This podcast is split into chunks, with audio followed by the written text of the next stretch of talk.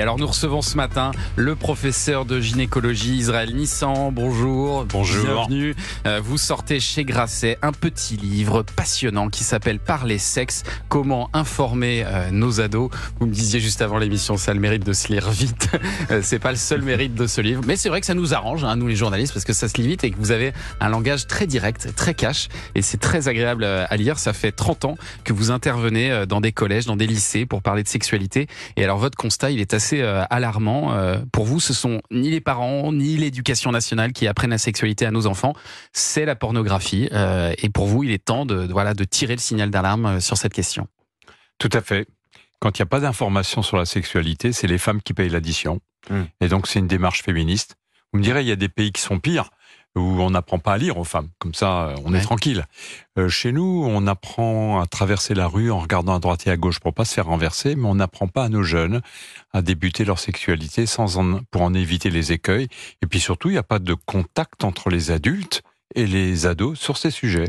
Donc les ados qui ont besoin d'informations, ils sont en stabulation libre sur la pornographie et je peux vous dire que ça leur fait pas du bien. La pornographie les éduque à notre place, c'est une barbarie, euh, dites-vous, euh, et ça concerne les garçons comme les filles et tout milieu confondu. Tout milieu confondu euh, et assez tôt et de plus en plus tôt. 50% des enfants de 11 ans ont vu un film porno, garçons et filles. Vous, dans les classes où vous intervenez, ils en ont tous vu Pratiquement tous, je vois aux questions anonymes qu'ils posent qu'elles sont toutes influencées par euh, euh, des choses qu'ils ont vues. Mm. Et là, les images et les sons à cet âge-là, il n'y a pas d'appareil critique pour se mettre à distance de cela. Pour eux, c'est la réalité, c'est la vraie vérité vraie. Donc, euh, les enfants estiment, les ados estiment que c'est un prêt-à-porter, que c'est comme ça qu'il faut faire, hmm. puisque les adultes font comme ça. Oui, parce qu'à chacune de vos sessions euh, donc en, milieu scolaire, vous consacrez 30 minutes aux questions anonymes euh, des élèves sur la sexualité. Ils vous, ils vous, font passer des petits papiers comme ça. Euh, et c'est fou l'influence du porno dans leur questionnement, comme cette horrible question que vous recevez un jour. Quand une meuf ne veut pas, est-ce qu'un copain peut la tenir pour qu'on puisse se la faire?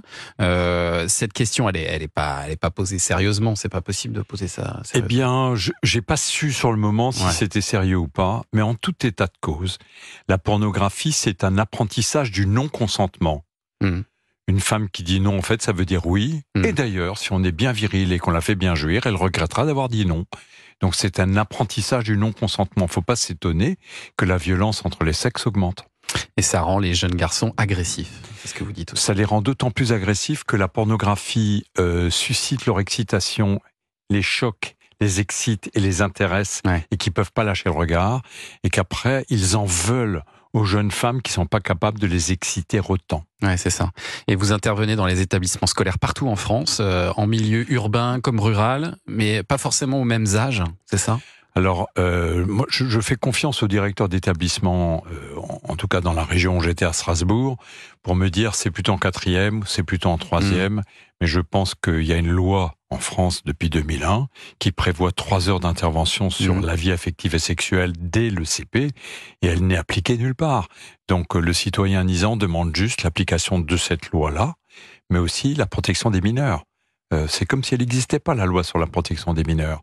on peut montrer des images euh, effroyables à nos jeunes, euh, et gagner de l'argent avec ça, et ne pas être puni. Donc euh, j'appelle les pouvoirs publics à éviter ce qui se passe actuellement, c'est qu'on rentre sur un site pornographique, on vous demande t'as 18 ans, oui, non, oui, on, page suivante. Donc on mmh. se moque du monde. Il n'y a aucune protection. En fait. On se moque du monde. Vous ce que vous dites, c'est qu'il faut mettre la carte bleue, quoi. Voilà. Alors, ça, c'est une des solutions, il y en a peut-être d'autres, mais mettre un numéro de carte bleue avant la première image de pornographie, ça limiterait tout ah, oui, bah, Ça, c'est certain, oui. Mais si vous dites que 50% des enfants de 11 ans ont déjà regardé un film porno. C'est peut-être avant la quatrième, du coup, qu'il faut. Ils ont bien plus de 11 ans en quatrième. C'est pour ça que la loi de la France est magnifiquement faite. Trois heures dès le CP. C'est-à-dire qu'on apprendrait à nos jeunes touche pas à mon corps, mon corps est à moi, tu mm. n'as pas le droit de me laver entre les fesses quand tu me donnes le bain, ce qu'un enfant de 6 ans ne sait pas. Mm. Et on lutterait de fait contre l'inceste qui est assez élevé dans notre pays.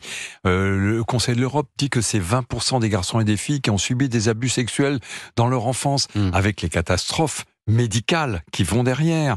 Donc, le constat est là il faut qu'on aide les parents, il faut agir.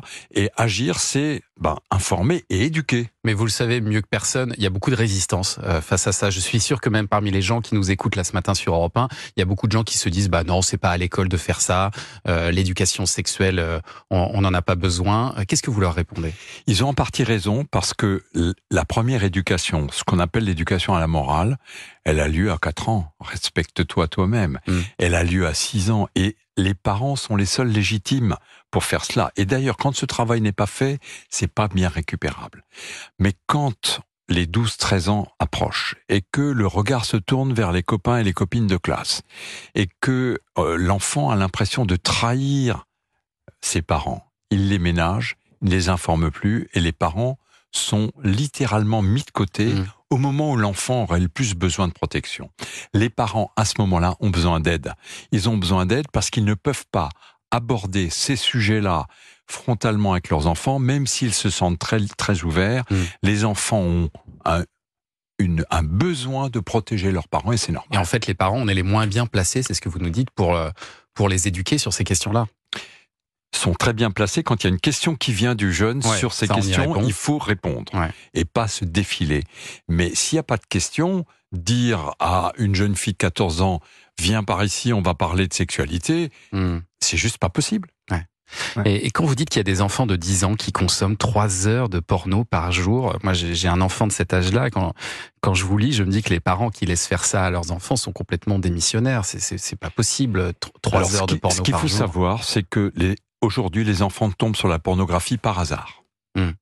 Euh, et euh, ça leur saute aux yeux. Avant, il fallait la chercher. Aujourd'hui, il n'y a plus besoin de la chercher. Hmm. Et la deuxième chose, c'est que ces images choquent dans un premier temps, même euh, ça donne un vrai choc, mais en même temps, elles excitent. Mais elle est où cette pornographie? Moi, je tombe pas dessus par hasard. Elle est où cette pornographie? Oui, mais il faut la chercher, il faut ah, taper sur des sites ça, ça c'était avant. Maintenant, vous faites un prénom féminin et vous tombez sur un site pornographique. Hmm. Et donc, euh, justement, euh, des jeunes peuvent tomber dessus sans la chercher. Et puis les copains, voilà. Être complètement indignés par ce qu'ils ont vu, mais en même temps excités.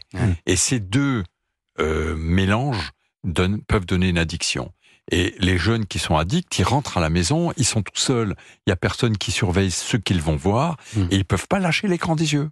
C'est terrible. Euh, parler sexe, comment informer nos ados? Vraiment, c'est un petit bouquin passionnant à lire euh, d'Israël Nissan. C'est chez euh, Grasset. On va continuer à en parler. Et puis, dans un instant,